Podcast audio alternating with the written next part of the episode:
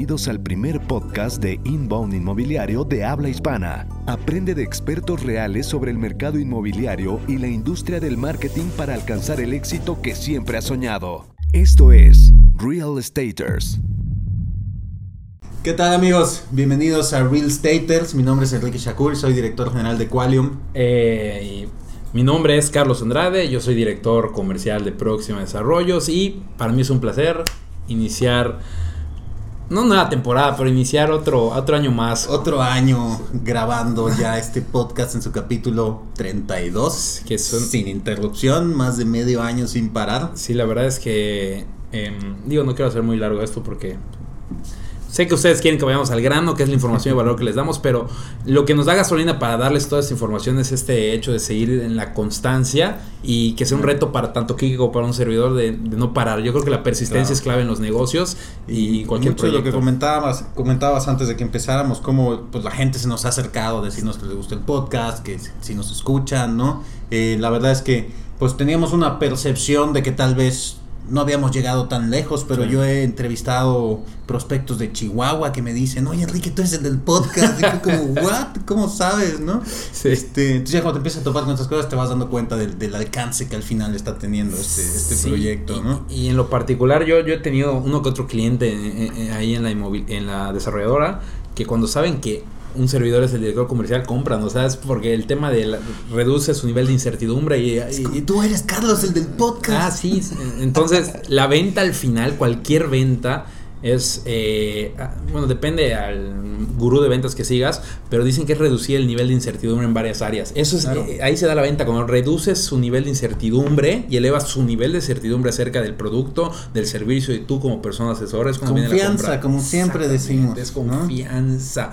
La Entonces. confianza te lleva a la rentabilidad. Así estamos dice. muy contentos de estar iniciando este nuevo año grabando y sin parar porque vamos por esas 52 semanas ininterrumpidas. Creo que no es el primer programa del año, pero los primeros programas del año los grabamos el año pasado. Así así es. que este es el primero que grabamos este año, así que ahora sí, vamos con todo. Así y es. pues bueno, para empezar, eh, nos parece que un tema muy atractivo era el cómo hacer un manual de ventas inmobiliarias, que me parece una herramienta indispensable para todas las inmobiliarias y que muy pocas se toman realmente la tarea de hacerlo bien. Es- Ese es un tema que me preocupa de manera personal, eh, que me preocupa por varios factores, pero los principales creo que serían dos. Uno por el factor cliente y otro por el factor eh, recurso humano interno de la inmobiliaria. ¿A qué me refiero, Kike?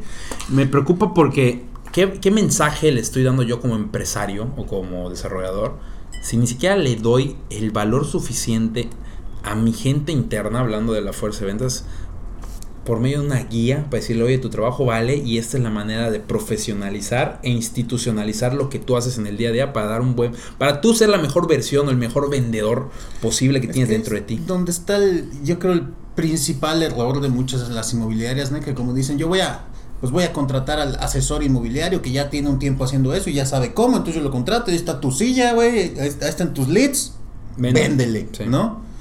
Pero pues tiene que haber un proceso estandarizado, ¿no? Claro. O sea, tiene que haber un proceso establecido por la empresa, porque Claro. si esta persona no lo hace de la manera que tú estabas esperando, pues cómo le vas a, cómo le vas a llamar la atención o cómo, ¿Y le cómo vas a lo vas a decir, oye, no lo estás haciendo así si nunca me dijiste cómo, ¿no? O sea, ¿Y sobre qué lo vas a medir? Porque si tienes el manual, lo que alguien con un sentido común o lógica haría es, desde que implementé el manual, han llegado tantos leads y he cerrado tantos. Entonces Claro. ya ve- ves una tasa de cierre conforme paso del tiempo y ya puedes medir ahora sí a tus nuevos asesores, oye, estos son mis porcentajes que se han dado con este manual, desde la implementación de este manual de ventas, ahí ya empezamos a poder medir tus resultados conforme a la base. y eso nos lleva al factor de escalabilidad, ¿no? O sea, ¿cómo puedes escalar tu negocio si los procesos no están bien establecidos? ¿no? Estandarizados, claro. En cambio, si tienes todo listo, llega un nuevo asesor inmobiliario, así se hacen las cosas.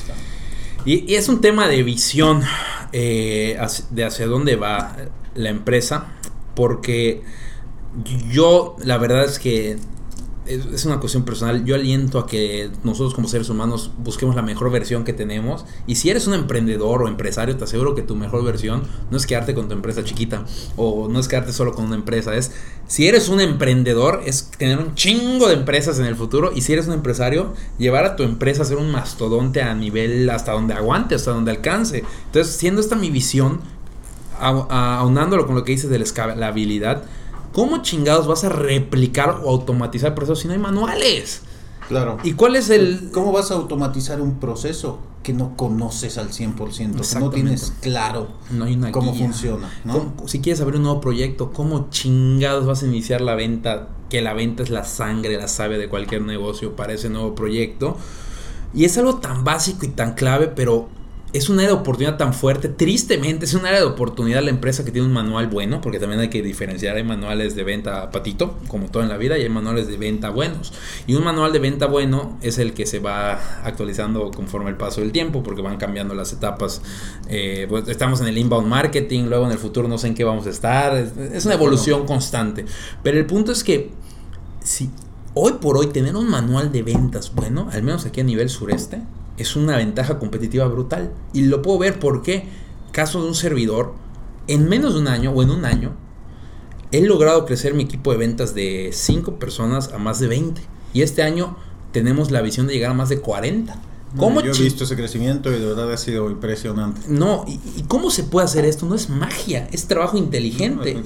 y, y, la idea es replicar las acciones que yo hago, pero de una manera que se pueda medir y que se pueda estandarizar. Y eso es algo que es, que es clave, no sé si lo hemos mencionado antes en el programa, pero las ventas inmobiliarias o el tema de... de eh, pues sí, ventas inmobiliarias en general es un negocio de reclutamiento. Totalmente tienes que estar contratando gente y capacitándola constantemente para que el que no está funcionando, pues ni modo, con la pena se va y agarrar al nuevo para que tome su lugar y hasta que encuentres al equipo que realmente sean tiburones. totalmente de acuerdo. Y, y, yo creo que antes de entrar ya de lleno al tema de cómo hacer el manual, que es el programa de hoy, cómo hacer un manual de ventas inmobiliarias, yo creo que lo primero es que el área comercial de una empresa tiene que definir bien sus roles. ¿Qué rol juega cada área? Porque creo que desde ahí empieza el problema, aquí Sí. ¿A, qué voy? Pues básicamente viene de, de, arriba hasta abajo, hablando del organigrama básico, antiguo, que siento que también está muriendo. Cada vez el organigrama más se interconecta entre todos.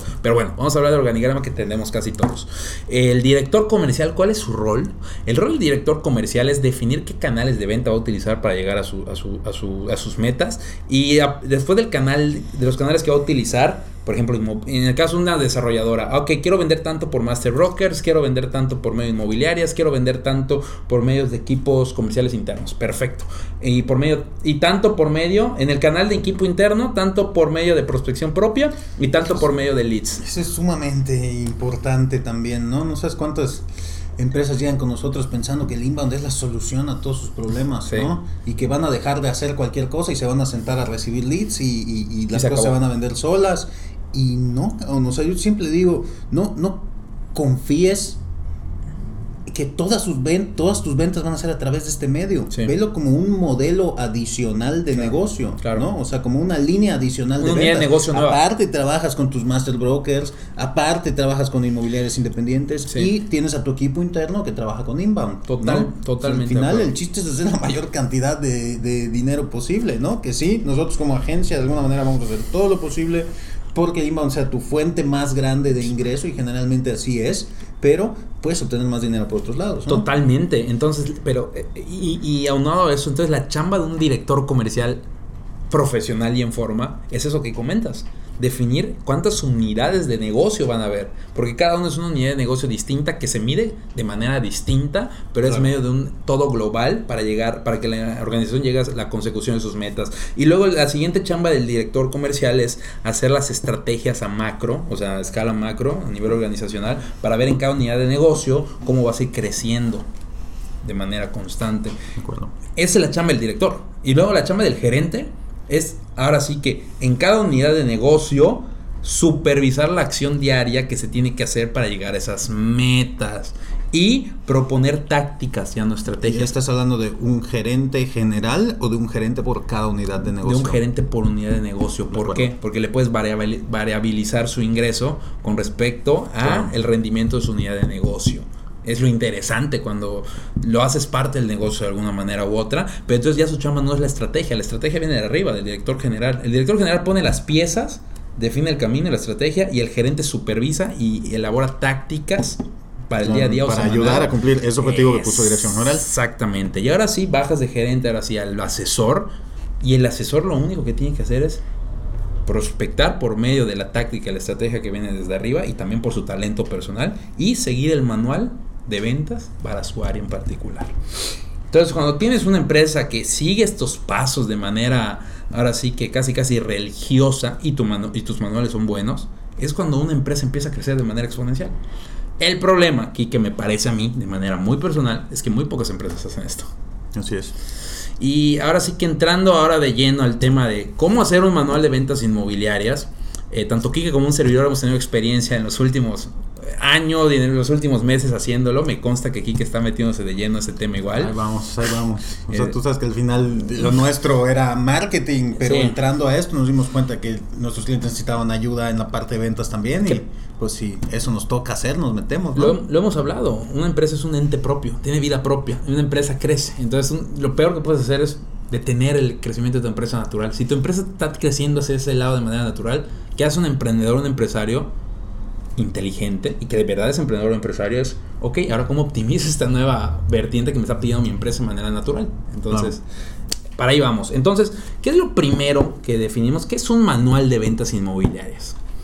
Em, ¿Qué es un manual de ventas inmobiliarias? Básicamente es una guía. Es, una guía. Para eso creo que mejor es una analogía. Imagínate, y hoy estaba leyendo acerca de esto en un libro de Jordan Belfort que te estaba comentando, El Camino del Lobo, lo recomiendo mucho. Dicen... yo me lo aventé en, la escaladora del gym. Es buenísimo, ahí en el, en el gimnasio. Iba a decir el nombre, pero mejor no. Em, ok, imagínate cuántas veces no te has emocionado ¿Y cuántas veces no has aplaudido o has llorado o te has asustado en una sala de cine? O en tu casa viendo una serie. Porque ves a gente transmitiéndote algo. Es como la escena, imagínense el Lobo Wall Street, hablemos de la escena del Lobo Wall Street, cuando está Matthew McConaughey, cuando está Matthew McConaughey con Leo DiCaprio. Y el, el famoso... y, toda la, y, toda, y todo el speech que se, se, echa, se echa el personaje Matthew McConaughey, ¿cómo te hipnotiza? Al menos a mí como hombre me, me hipnotizó y me causó un chingo de emociones internamente. Y, es y es como te pones a pensar, oye, ¿de dónde salió todo eso? ¿Salió la inspiración de Matthew McConaughey? Matthew McConaughey se, se imaginó que iba a ser ese, ese tonito, iba a decir tanta estupidez, pero con sentido en ese momento. No, cabrón, todo viene de un guion. Porque el guion es el que marca la pauta para obtener el objetivo. ¿Cuál es el objetivo de una película? Enganchar con el espectador de manera emocional para que salga y lo recomiende de boca en boca para que la película venda un chingo, porque una película es un negocio. Claro. Para empezar, es arte, sí, pero también es un negocio. Entonces, ¿por qué la gente vende estar tan peleada con un guion, cabrón? El guion es el que te guía para que tu talento salga a la luz, como el de Matthew McConaughey o como el de Leo DiCaprio en la película de Lobo Wall Street, para poner todos esos talentos bajo una guía y tener el resultado. Que en el caso, a diferencia de la película, en la película es despertar emociones. Bueno, de hecho, en las ventas igual es despertar emociones. encontrar las emociones correctas del prospecto para despertarlas por medio de una guía y un método. Creo que aquí vale la pena abordar un miedo constante que me han expresado algunos de nuestros clientes cuando les hablo de esto y es que me dicen cosas como es que yo no quiero que suene robotizado, yo no quiero que mis agentes suenen como asesores de compañía telefónica que te hablan para venderte algo y no tiene que ser así, o sea, es una guía, no es una ley, ¿no? O sea, no tiene que leer eso en el teléfono mientras está hablando. Es un ejemplo claro. de más o menos los temas que tiene que abordar, cómo lo tiene que hacer, cómo em, responder ante, o sea, algo que incluye, por ejemplo, es una sesión de preguntas frecuentes, ¿no? Cómo responderle a los clientes ante dudas específicas que puedes o no saber con anterioridad. Entonces eso te ayuda a siempre tener una respuesta y no que no te agarren fuera de la jugada, ¿no? Claro. Y, y, lo que dices, eh, para aterrizar un poco más a, ahora sí que a una cuestión científica, realmente, cuando tú te pones a pensar eh, un ser humano en, en, una comunicación, así como la que estamos teniendo tú ahorita, tú, y yo ahorita, Kike, o en, el ejemplo de un asesor con un cliente, el cliente enfrente a cualquier ser humano, a lo que más le pone énfasis a nivel inconsciente no es a tus palabras, es a tu tono de voz y a cómo te mueves, tu lenguaje corporal. ¿Qué pasa si no tienes un guion? Que tu mente, a menos de que seas Juan Chingón y seas el mejor vendedor de tu ciudad, que si estás escuchando ese podcast, hay un 99.9% de que no lo seas. Y, lo, y lo primero es ser humildes para crecer desde ahí. Cabrón, el porcentaje científicamente comprobado oscila entre que lenguaje corporal es el 60% aproximadamente del- de la importancia del- De la interacción. de la interacción y como que el otro 25-30% es el tono de voz. Y en las palabras están entre algunos dicen que el 8, algunos que el 5, etc. Es lo menos importante, no quiere decir que no sean importantes, pero es lo menos importante. Pero ¿qué pasa cuando tienes un guion? Literalmente lo que pasa es que tu mente se centra más en qué palabras voy a soltar y no tanto en el tono de voz o el lenguaje corporal que vas a usar. ¿Qué pasa cuando tienes un guion? Que literalmente si tu asesor tiene un guion para momentos puntuales muy importantes, si ya se sabe el guion, ¿en qué se va a concentrar? En sus ademanes y en su tono de voz. ¿no? Exactamente. Entonces, si la persona de enfrente se centra más en eso, no se te hace más inteligente que tu gente sepa qué decir, pero que se centre a nivel consciente en qué lenguaje. Claro, que nunca se ve en la situación de, ah, déjame preguntarle Vale a madres. mi gerente. Se ¿no? acabó la venta, se acabó la "Brother, venta". No eras tú el experto. Exactamente. Entonces, este es un juego de sentido común también. No hay que pelearse. La ciencia sirve, pero la ciencia hay que aprender a aplicarla con sentido común. Entonces, ¿por qué te peleas con un guion? Porque tal vez no has encontrado un porqué que realmente te haga entender la importancia de un guion. Y yo creo que lo primero para atreverse a hacer un guion es entender el porqué de la importancia. Le da todas las claves y todas las bases para que tu asesor se centre en lo realmente importante en una interacción con un cliente, que es en su lenguaje corporal o en su tono de voz. Y sobre todo si son ventas por llamada telefónica, el tono de voz juega un 80%. Claro. Entonces, si tú aprendes y capacitas a tu gente de ventas en ser unos toros con el to- tono de voz, que es importantísimo y no es tan fácil, Sí, no, para nada. pero si los vuelves unas máquinas en eso, Es vas- entrenable totalmente. Exactamente. Entonces, esa es la importancia número uno de un guion. ¿Y por qué cada empresa necesita uno? Creo que lo estamos hablando ahorita. Sí. Porque si quieres sistematizar y ahora sí que impactar, tú lo sabes, Kike, obtener leads no es barato. Para nada. No Buenos leads al menos. Exactamente. Obtener buenos leads no es barato. Y ¿saben qué? Me da mucho gusto.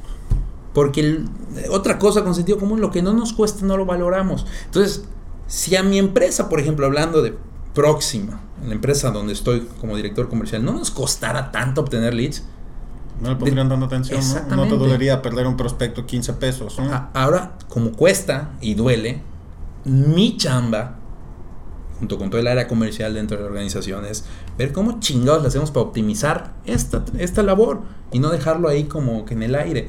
Y una de las cosas que hemos detectado que más funcionan es trabajar con guiones y hacer roleplays. ¿Por qué hacemos roleplays? Porque en los roleplays replicamos lo que dicen los manuales, pero yo me fijo más que en las palabras, en su pinche tono de voz. Eso es súper interesante. Fíjate, yo tomé un entrenamiento precisamente de ventas con Dan Tyler, que es el, el empleado, me parece número 3 o número 4 de HubSpot. Ah, qué interesante. Este fue su primer director de ventas y ahora se dedica a entrenar equipos por todo el mundo. Sí. Eh, y él nos hacía hacer mucho eso, roleplay. A mí me costaba un montón de trabajo Claro. porque este pues eh, es en inglés, pero ya hay más como tecnicismos Claro. y todo con gente que no conoces, ya sabes, hacer este trip como de actuación, pero Sí. pues bueno, nos lo, nos lo aventamos, ¿no? Eh. Y, y me ayudó, no tienes una idea cómo. ¿Cómo se llama? John Trier.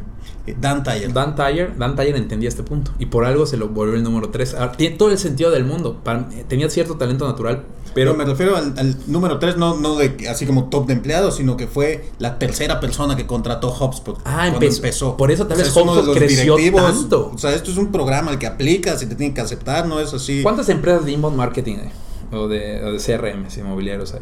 Aquí para un ejemplo, para que entienda un poco más la gente la importancia de No los entiendo, guiones. o sea, de CRM o, o agencias inbound. ¿Cuán- no, ¿Cuántos CRMs habrán tipo HubSpot en el mercado? Ah, hay, hay bastantes, es- o sea, está Marketo, está Active Campaign. ¿Cuál es la más posicionada a nivel global? Salesforce, pero HubSpot es parte de Salesforce. ¿Estamos de acuerdo? Pues yo creo que sí, HubSpot. Lo que pasa es que Salesforce es bastante más caro que, que Sí. HubSpot. No es algo así como para grandes empresas. Ataca otro también- nicho.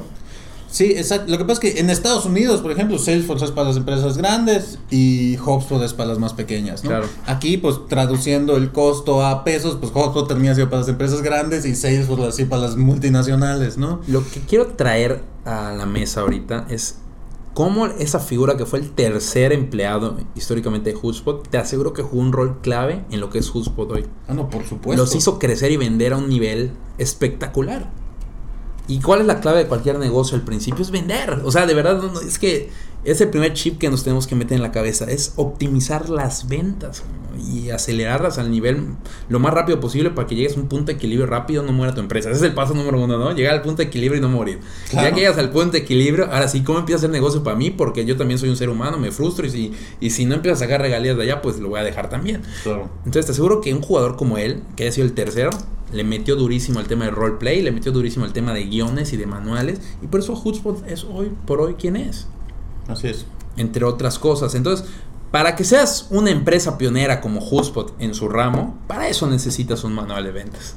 O sea, yo creo que no hay mejor ejemplo que este. ¿Y qué consideras tú que debe contener este manual? Ok, eh, como su nombre lo dice, eh, es un manual, entonces una guía, básicamente es una guía. Entonces debe contener, ahora sí que, los pasos básicos del ciclo de ventas que utilice tu nicho, tu sector o tu organización. ¿A qué me refiero?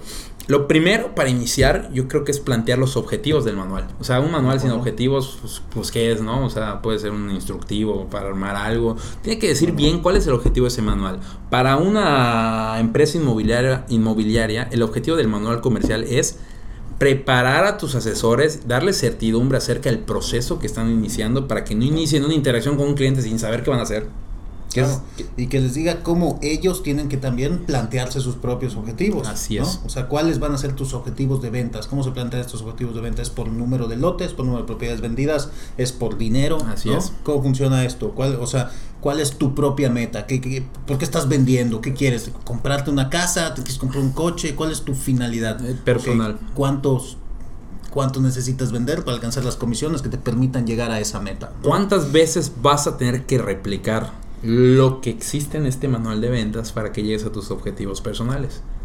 Entonces le, estás dando más sentido a, todo lo que está haciendo el ser humano, eh, sobre todo el millennial, que son, son los vendedores más dados a, aceptar ser capacitados de esta manera, curiosamente. Eh, el ser humano como que se inmiscuye más en una tarea cuando entiende el porqué de la importancia de esa tarea para su vida en particular. Si no lo entiendes desde ese lugar, oye, ¿para qué voy a hacer esto? ¿En qué me va a beneficiar a mí? Si no lo entiende, si no lo adapta, no le mete todo el empeño posible. Pero como tú es un manual, que literalmente se lo bajas a lo que tú decías, oye, este manual te va a servir para optimizar tus ventas, porque mira, desde que utilizamos ese manual, nuestro porcentaje promedio está acá, acá y acá. Ese es nuestro porcentaje de bateo. Tú quieres vender tanto, quieres ganar tanto, etc. Entonces vas a tener que replicar lo que dice este manual tantas veces en promedio para llegar a tu resultado. Si tú logras que el asesor lo entienda desde, ese lugar, es muchísimo más probable que sí lo ponga en práctica. De acuerdo. ¿Estamos de acuerdo? Entonces ese es el paso número uno. Planteamiento de objetivos. Y ahora sí que iniciando el tema, lo primero es de un manual es cómo prospectar. Porque como bien decías hace rato, durante eh, el inicio de este programa, cuando contrata una empresa inmobiliaria a un nuevo asesor, es como que, ah, sí, mira, aquí están tus leads, aquí está tu lugar, aquí está tu teléfono. Pero ¿qué pasa si no hay leads? Exactamente. Eso digo, a lo mejor tienes una agencia que se supone te va a estar generando prospectos todo el tiempo, pero ¿qué pasa en el momento que no hubo dinero en la tarjeta, se pararon los anuncios y no sé, hubo alguna situación en la que te bloquearon la tarjeta. Hay que pedir otra, va a tardar una semana en lo que van al banco y la cuenta fiscal y te sacan el otro plástico y no sé qué. Ese periodo en el que no hay corriendo anuncios. Claro. ¿Qué va a hacer el agente de ventas? Tienen que aprender a prospectar. Un, un, asesor toda su vida, la labor más importante de un asesor durante toda su vida va a ser prospectar en muchos lugares no te enseñan a prospectar porque yo creo que a la gente de verdad no le dicen que ser vendedor es un estilo de vida. Literalmente, yo estoy vendiendo 24/7. Primero mi persona, luego que soy alguien de confianza y luego que soy alguien que sabe de lo que hace. Si yo logro transmitirle eso a la gente, la gente viene y si necesita lo que tengo, viene y contrata mis servicios porque estoy vendiéndome bien. Entonces, cuando tú entiendes la vida desde ese lugar, empiezas a prospectar en donde chingados estés hasta haciendo este podcast estoy prospectando, o sin querer, queriendo. O sea, esa es la verdad. Entonces, cuando tú entiendes la vida del vendedor desde ese lugar, prospección 24/7, literalmente tú empiezas a comportarte de una manera ya natural donde la gente confía en ti y se acerque, pero hay lo primero es venderle al asesor la idea de que quieres ser vendedor de verdad, cabrón, porque es un estilo de vida y es un estilo de vida que puede ser el mejor del mundo o el peor del mundo. ¿Cuándo se vuelve el peor del mundo? Cuando ni siquiera quieres ser vendedor, por tanto no llegas a tus metas, por tanto tu sueldo base seguramente Solo es una quieres vender por vender, porque necesitas el dinero y le vendes lo que sea a quien sea. Te aseguro que tu vida va a ser un asco. O sea, así de fácil. O sea, no va a ser nada bonita. Pero, si tú tienes claro que ojo, te gusta la interacción con las personas. Dos, te gusta conocer a fondo acerca de un producto, un mercado, etc. Tres, te gusta la psicología o el trato con las personas y comprender por qué suceden las cosas en la interacción humana. Cuatro, te gusta el dinero. Si se aunan todas estas cuatro factores y le metes de lleno y te comprometes con ser un vendedor de verdad, un asesor, un, bueno, un vendedor siglo XXI es un asesor, un coach, un consultor, etc. Es cuando la vida empieza a ser espectacular, cabrón. De verdad, porque te lo se los digo yo aquí sí de manera personal. Si estás iniciando de cero y no tienes mucho, no hay mejor manera que ser vendedor para, para llegar lo antes posible a tus objetivos de capital. Eso es una realidad. O sea, de verdad que lo he vivido de manera personal y lo he visto en muchos amigos, etc, etc, etc. No hay mejor manera de salir del fracaso económico, así del hoyo económico, en un periodo de tiempo lo más corto posible a llegar a tus objetivos que en las ventas, de verdad.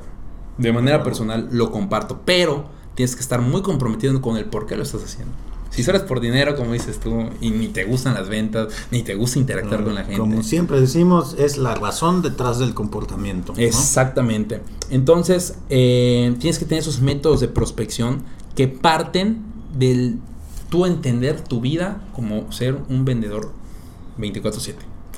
¿Qué más debe tener el manual? ¿Qué más debe tener el manual? Debe tener eh, un guion para agendar citas o un guion de acercamiento inicial. Los primeros cuatro segundos, Jique, en la interacción con un ser humano son claves. Claves. De verdad, si tú no lograste captar la atención de un ser humano en los primeros cuatro segundos, está muy cabrón que te compre. O sea, no te aseguro que te va a comprar, pero sí te aseguro que no te va a comprar. ¿Qué quiere decir eso? Si en los primeros cuatro segundos un ser humano te vio, te escaneó, etiquetó, porque todos etiquetamos. O sea, a mí no me vengan a decir que no etiquetamos. No, todos etiquetamos. Desde nuestros prejuicios y escala de valores interno. Sí. Pero entonces, si te etiquetó y no le hice confianza, y no le pareciste alguien profesional, ni tu tono de voz le indicó que eras alguien que, que transmitiera confianza, energía, o que. O como lo dicen varios no, de prestar atención, ¿no? Porque ya va, o sea, esta persona no vale mi tiempo, quiero que esto termine rápido. Exactamente. ¿Y, cuál es la pregunta? Lo he visto varios gurús de venta que se hace un potencial cliente cuando ve un asesor. Es, ¿este cabrón de enfrente me podría ayudar a solucionar mis problemas en la vida? ¿O me podría ayudar a alcanzar ese objetivo más rápido de lo que hoy estoy? Si en su subconsciente la persona de enfrente responde que sí, es cuando abierto para hacer un proceso de ventas interesante. Si tú te ve, te presentas de la chingada, mala, o sea, tanto físicamente como corporalmente, como tus primeras 10 palabras, tu apretón de manos, no son el indicado, valiste madres. Y por más que hagas bien el proceso después, valiste madres. Entonces, un guion para llamadas iniciales es importantísimo. Es tu carta de presentación para que te escaneen y diga, este cabrón sí me puede ayudar a, a mejorar mi vida. Entonces, de entrada, si con este guion de llamadas logras esto, estás ganando. Ahora sí que la entrada para poder seguir con el proceso de ventas. ¿Y crees que debería ser un solo guion y cada quien adecuarlo a los medios o deberías tener un guion para cada medio? Así, en WhatsApp se hacen las cosas así, sí. en llamadas se hacen las cosas así, en Messenger se hacen las cosas así. Yo creo que hay que tener un guion para cada unidad de negocio, pero el por qué de la Así que del por qué el mensaje inicial es la misma energía. ¿Qué es lo que quieres transmitir con ese mensaje inicial? Eso no debe cambiar. debes querer transmitir que eres alguien en quien se puede confiar, que eres alguien que trae información de, valor a la mesa. Que te quiero ayudar. Exactamente. Exactamente. Esto lo trasladas, esa energía que quieres transmitir la trasladas ya sea a llamada telefónica o a presentación personal o a WhatsApp o a, o a tu robot automatizado en Messenger, etc, etc, en lo que quieras pero esa es la energía que debe, debe, ahora sí que dirigir los esfuerzos de tu guion para el contacto inicial, ¿sale? Desde mi punto de vista. o sea, siento que incluso dentro de cada uno de los medios hay variaciones, ¿no? Sí. Porque no es lo mismo que le vas a responder a una persona que te habla directamente por Messenger, que por ejemplo a una persona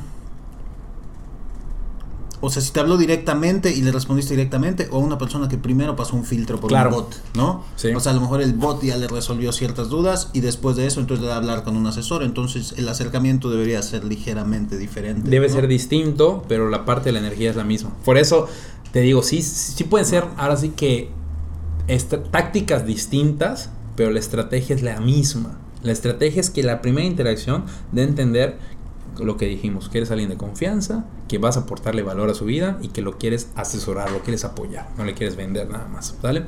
Esa es, esa es la entrada. Entonces tiene que tener un guion para llamadas o para interacción inicial. Eso es lo primero que debe tener el, el manual de ventas. Luego, desde mi punto de vista, importantísimo y en esto de manera personal estoy trabajando, en este primer trimestre es mi objetivo de manera personal para y mi compromiso con mi equipo es un manual especializado para WhatsApp hay que empezar a trabajar estos guiones para WhatsApp. O sea, si tu equipo no tiene WhatsApp for Business, para empezar, para empezar estás, estás, frío, estás muerto.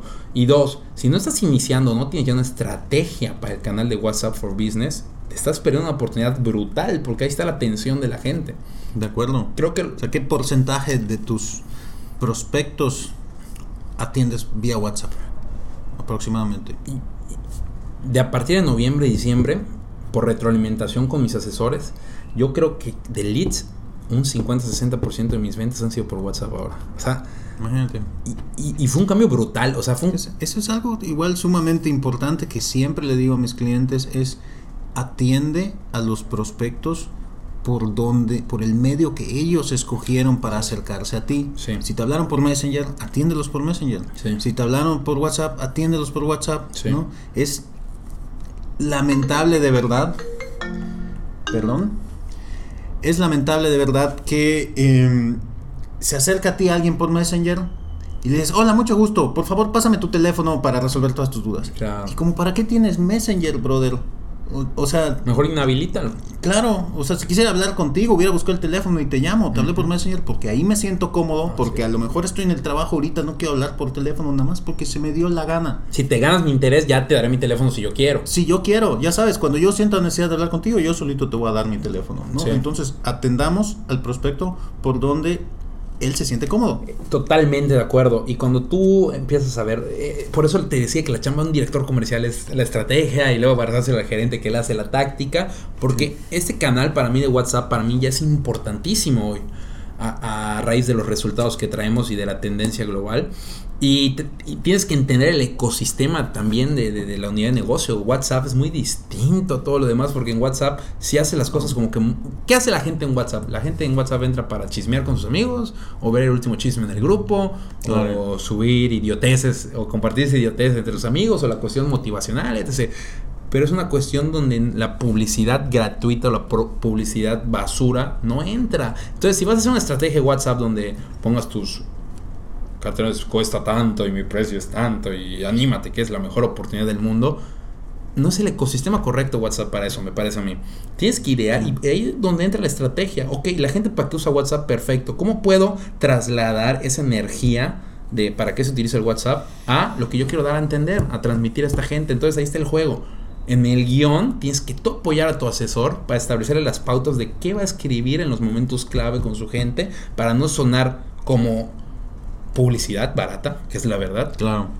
Y para diferenciarte y ser un asesor que vienes a apoyarlo. Como la cadena que le mandas a todo tu grupo de WhatsApp, ¿no? Lo mismo a todos. La verdad es que a mí me envían eso de vez en cuando y, y, digo o que. ni lo terminas de leer, ¿no? No, ni siquiera, ni veo dos líneas, veo que. Ah, lo brinco. Sí, o sea, lees dos líneas, pero ves que son 30 y dices, no, yo no voy a leer pero esto. Pero si llega alguien, un ser humano que sabe enganchar y que digo, este cabrón, hasta por cómo escribe, cómo me llegó, cómo intentó captar mi atención y cómo yo le preocupé, o al menos me dio a entender eso, hasta le contesto.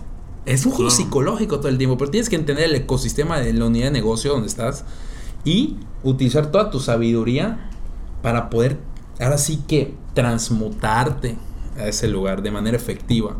Porque la mayoría de los cierres hoy vienen por WhatsApp, es una realidad. Y a veces es, o sea, de repente es tan simple mejorar las interacciones, ¿no? Como en lugar de mandarle el mensaje y que copiaste y pegaste y se lo mandaste a todo el mundo, porque no simplemente preguntarle cómo estás? Exactamente. Y cuando te responda, oye, ¿qué te parece si le damos seguimiento al tema que tenemos pendiente sobre los claro. ¿no? Al final hay que entender que seguimos siendo humanos y es un tema humano. Entonces, un gran vendedor tiene que entender de psicología. O sea, esta parte yo no sé si muchos lo resisten. Eh, yo tengo la ventaja que, que, a mí de manera inherente creo que los temas psicológicos de verdad me atraen de manera natural. Pero si, si, te dedicas a ventas y no te atrae la psicología. Bueno, no sé si También a todos, al ¿no? Pero mercadólogo igual, es, psicología. Es impresionante cómo darte cuenta de que el ser humano puede ser tan complejo, pero al mismo tiempo tan simple. Sí. ¿No? O sea, hay cosas que sencillamente aplican para todos, ¿no? Y, y somos tan iguales en algunas cosas. Exactamente. Eh, que es impresionante, ¿no? Cuando te das cuenta de que las cosas funcionan así, es como, wow, ¿cómo, cómo podemos, ya sabes, de alguna manera hasta manipular a una persona si, si sabes justo lo que decir en el momento preciso, ¿no? Totalmente de acuerdo. Otra cosa que debe tener un manual de ventas para saber qué decir, como dices tú, en el, en el momento preciso, son guiones para Messenger, o sea, bots para Messenger, guiones para Messenger, si los atienden tus asesores allá, eh, llámese Messenger o para tu chat en el, en el- el sitio web, en el claro. sitio web, etc. Para cualquier interacción online de tu cliente hacia tu empresa, debe haber guiones, porque si no pasa lo que tú decías.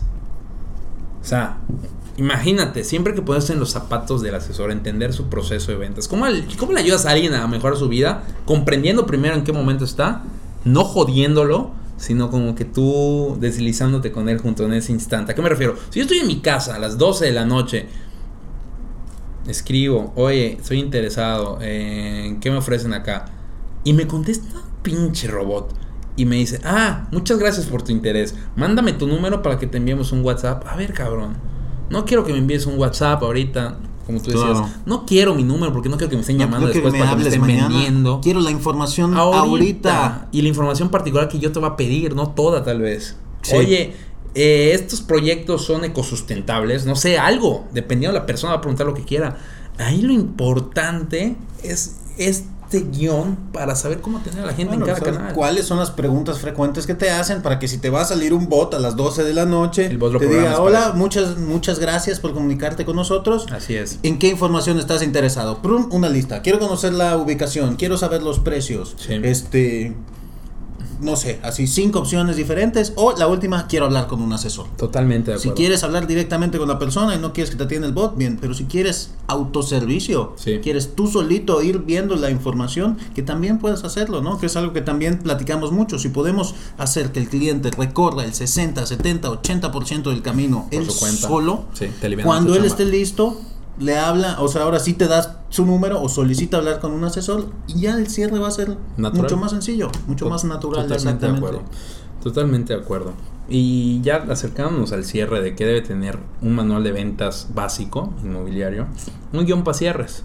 Una cosa que he observado mucho en los, en los asesores y en los vendedores de cualquier de cualquiera de las industrias en la que he tenido el- la oportunidad de participar hasta el día de hoy es que Lo tienen ahí al borde y nada más no terminan de amarrar, ¿no? Exactamente, no veo que tengan un proceso eh, lineal donde puedas tú seguir avanzando, porque, por ejemplo, dice Jordan Belfort, eh, el Lobo Wall Street, que las ventas es un proceso lineal, o sea, cómo te acercas al punto donde es el cierre y cómo acercas el punto del cierre al punto del inicio que es en el guion la llamada inicial. ¿Cómo acercas este proceso que es una línea recta? ¿A qué se refiere él? Que si el asesor o la venta o el proceso se está desviando, tú debes tener muy consciente que tu objetivo es venderle al prospecto correcto. O sea, tú no te debes salir de eso.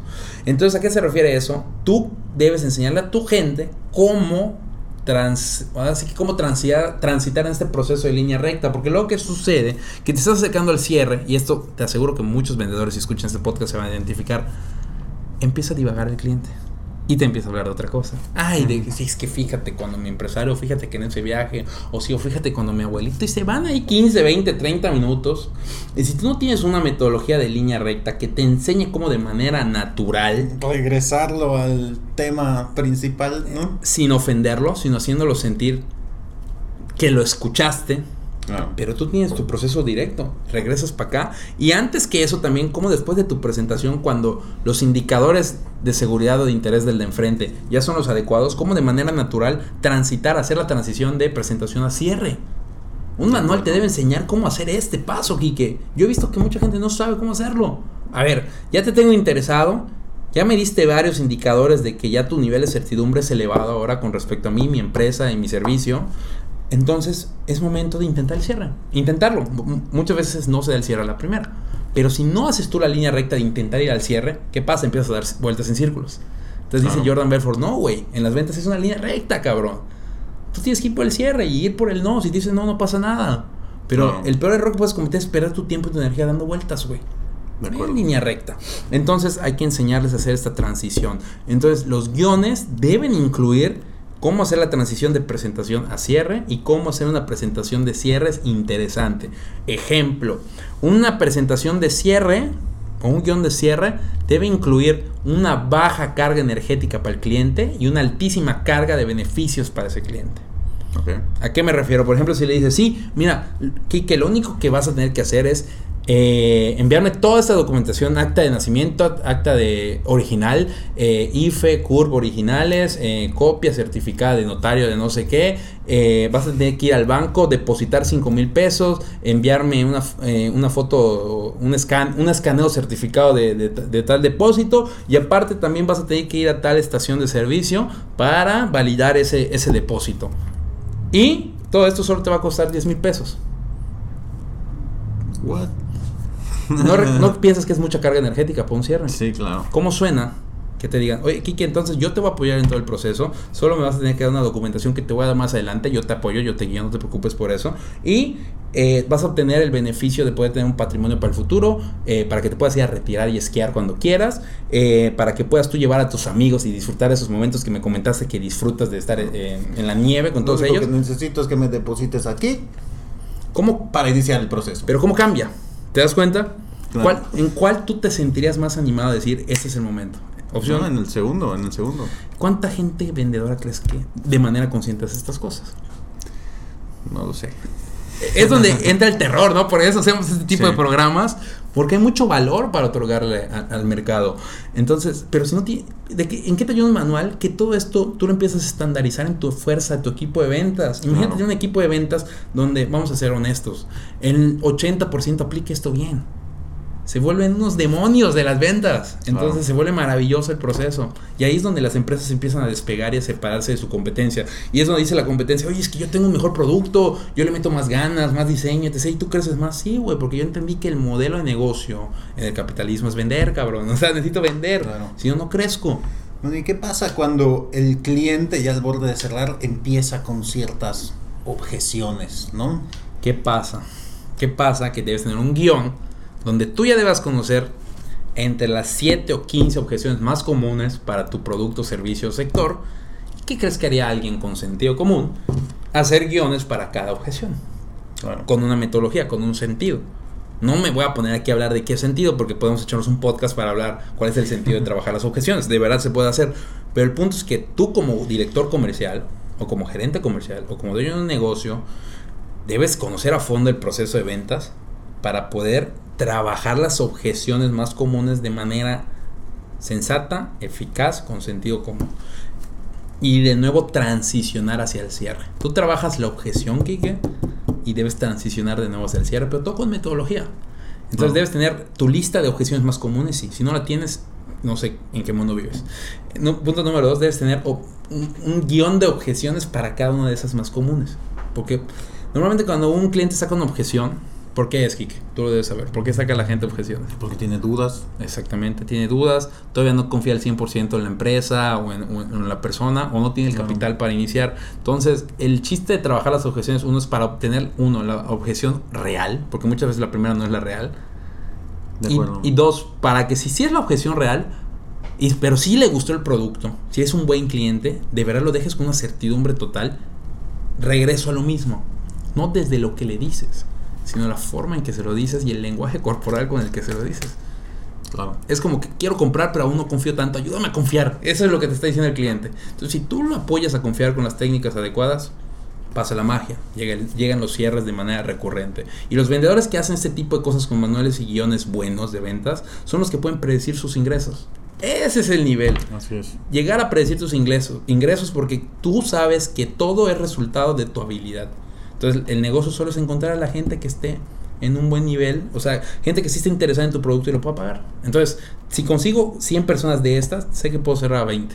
Ahí está la gente que sabe predecir. Oye, Carlos, para terminar, ¿cuáles serían tus recomendaciones o qué recomendaciones puedes hacer como director comercial Sí.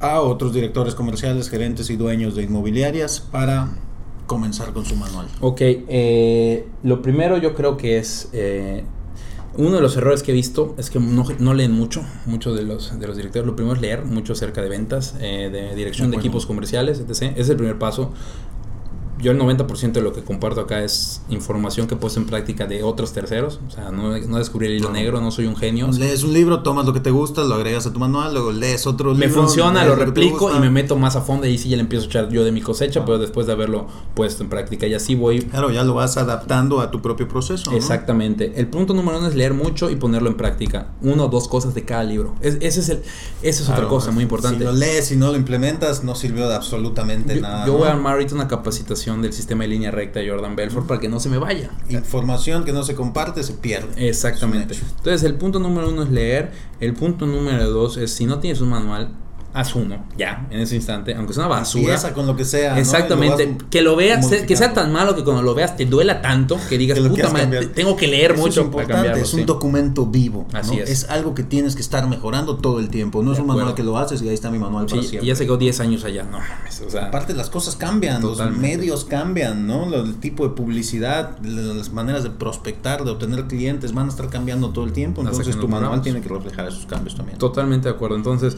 el primero es el segundo es hacer tu manual si no lo tienes. Y el tercero, una vez que tengas tu manual, ten- haz muchos roleplays. De nada sirve un manual si no, están, si no están practicando. Es como un deportista. Si tienes si tiene una metodología de entrenamiento del entrenador, pero no practican, ¿de qué sirve la metodología sin práctica?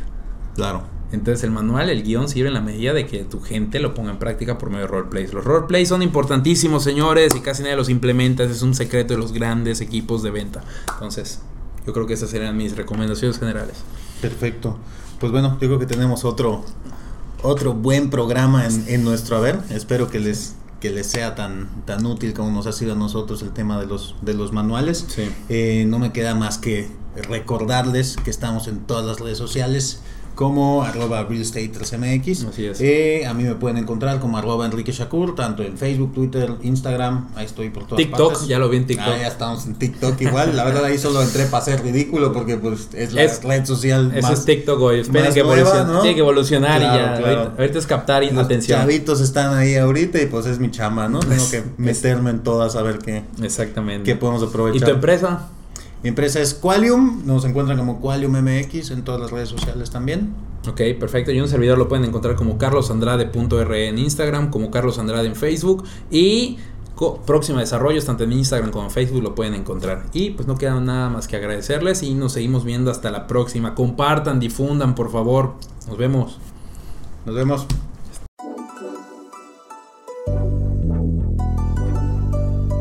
Este episodio de Real Staters ha llegado a su fin.